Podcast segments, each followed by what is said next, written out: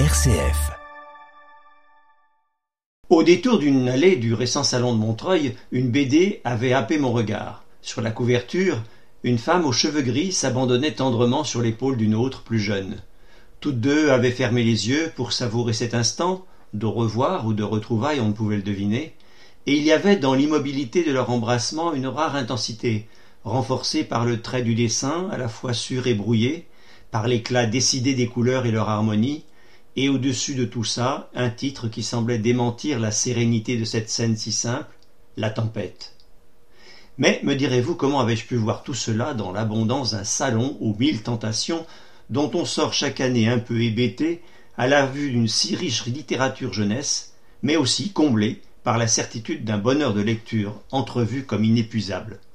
Eh bien, je crois que cela ressemble à ce qu'on nomme en d'autres circonstances un coup de foudre, un love at first sight, comme on dit dans les comédies anglophones.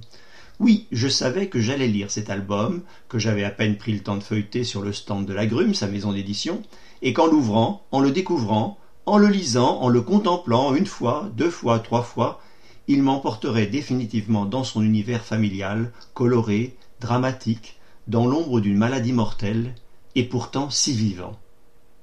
C'est l'histoire d'une famille, d'une fratrie, deux sœurs aînées, Violette et Colombe, et un petit frère César, qui affrontent la maladie au long cours de la mer.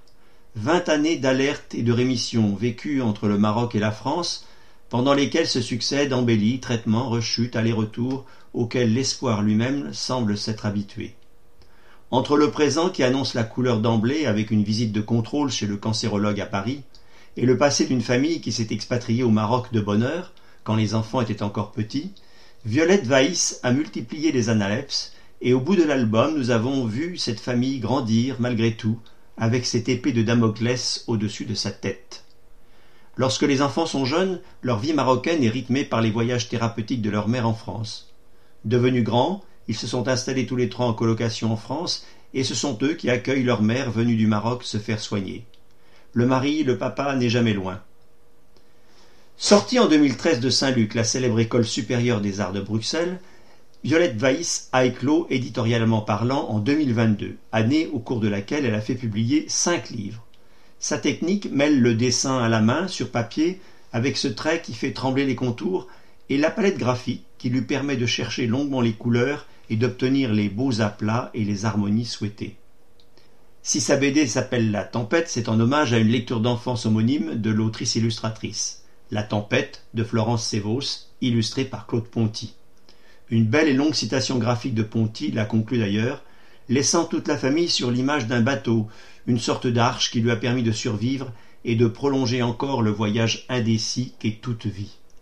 Mais que pourrait-il nous arriver quand maman vient de nous lire une belle histoire et nous a quittés d'un Bonne nuit mes amours Violette Weiss a réussi un livre qui tire une partie de sa puissance évocatrice, de son caractère autobiographique, tout à la fois un album, une BD et un roman graphique qu'on peut lire à tous les âges, car il s'offre à tous les niveaux de compréhension.